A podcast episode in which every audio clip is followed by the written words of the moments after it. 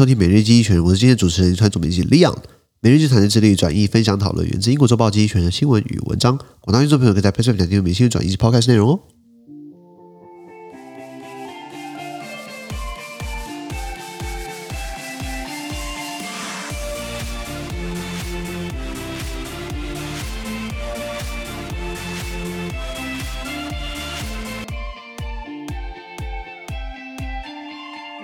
今天呢，今天有个好消息丹尼老师已经啊手术顺利，已经住院完成啊，这个明天或今天准备要出院啦。所以礼拜一呢，可以来跟我们一起录 Podcast。希望大家不要介意，已经听我已经单口已经一个礼拜了，希望大家没有听腻我的声音，我讲话已经够快了，所以 没有丹尼老师在的话，我肯定一个会飙更快嘛。那希望大家多包涵，下礼拜他就回来了。那我们要看到今天从经济学出来的新闻，我们看到的是五月二十号礼拜五的新闻。而这些新闻呢，准备就在 PressPlay 平台第八百四十一铺里面哦。我们看到这个新闻是 EDF 啊，Earnings Matter。Or not，EDF 是法国电力公司，呃，这这缩写全名叫做 Electricité de France，就法国电力公司啊。他们呢挣钱嘛，生意不寒碜。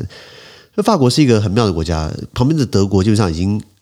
快要快要完成废除核能了。这个法国是全世界第一个。供电量算是最高，靠核能百分之七十靠的是核能，全国百分之有五十八座核电厂，还可以对外输出核技术。他们不止在自己本国盖核电厂，跑去呃非洲啊，跑去中东了，跑去南美洲输出他的核电技术嘛。那可是他们自己本国的这个 EDF 呢，钱越赚越少，然后呃，然后现在政府又他现在大停电。核电厂还会停电就很妙嘛，核电厂停电嘛，然后法国政府又又又说你不可以狂涨价，不然民生用电的家庭要付很多钱，所以目前看起来账是很难看的。再来我们看到是 McDonald's in Russia becoming something else，麦当劳在俄罗斯哦会有新的买家。新的做法，记不记得三天前我们讲过麦当劳，它经营了三十年、三十二年的这个俄罗斯市场呢？现在看起来它要退出了，八百五十家分店，然后呢找到一个新的买家。这个新买家呢，他过去就是已经在西伯利亚经营了二十五家，他现在等一下多吃下八百二十五家来经营麦当劳，还要改品牌，要改新的 menu。那我们期待是不是可以看到，就是一样嘛？我们的台湾不是有这个南霸天丹丹汉堡吗？哎，我们去搞一个俄罗斯版的这个俄这个麦当劳，要在地经营的特色，比如说我不知道饮料。不不就不给你可乐，改给你 vodka，我自己乱讲的。再来，我们看到是印尼啊，Indonesia is palm oil drive swings crazy。印尼凭着棕榈油乱局势。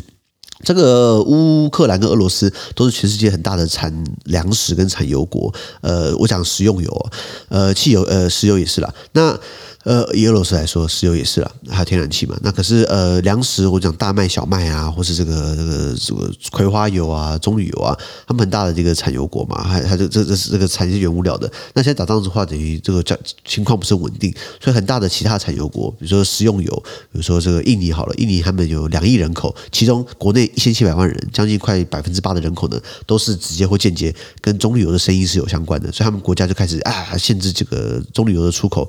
怕。这个物价上涨啊，怕他们自己国内物价往飙升，我自己国内民生用油不够。好了，那他自己不让他出来，他自己不出口，他等于他自己自销，他造成国际的这个价格往上飙升。那现在。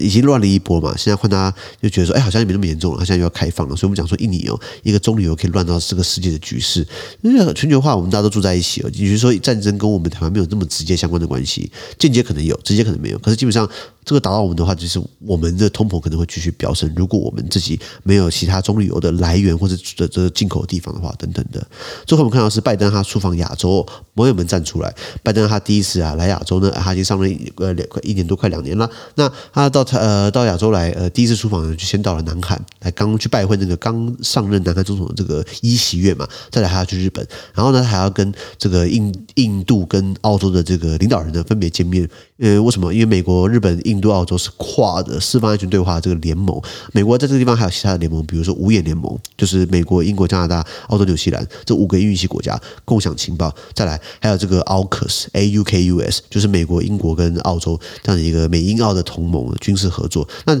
你不外乎他这样串来串去，对不对？就是为了要围堵特定国家，事实我就不要讲了。那美国在国际之间有这样的一个合作的一个机制，它跟国跟国之间，跟其他国家，比如说它跟美菲共同，美国菲律宾共同防御条呃条约，美韩共同防御协定，美国跟南韩，美日安保条约，美国跟日本，就是跟没有跟台湾签。哎，就是跟台湾其实很敏感了。我讲说，美国有这样子的，呃呃，布局这样的一心多用的本能，那他这次来亚洲，不外乎就是跟他盟友讲说，哎，尽管乌克兰让我们在欧洲很分心，不过不用担心，没有太分心，我们还是会专注在亚洲，一起对抗这个这个某国某个大国的崛起，这样子。好，那今天每日精选抛开就到这边，而下周有下新闻呈现给各位啊，资讯都投在每日精选的 PressPlay 平台，请大家持续付费订阅支持我们哦，感谢你收听，我们下周见，拜拜。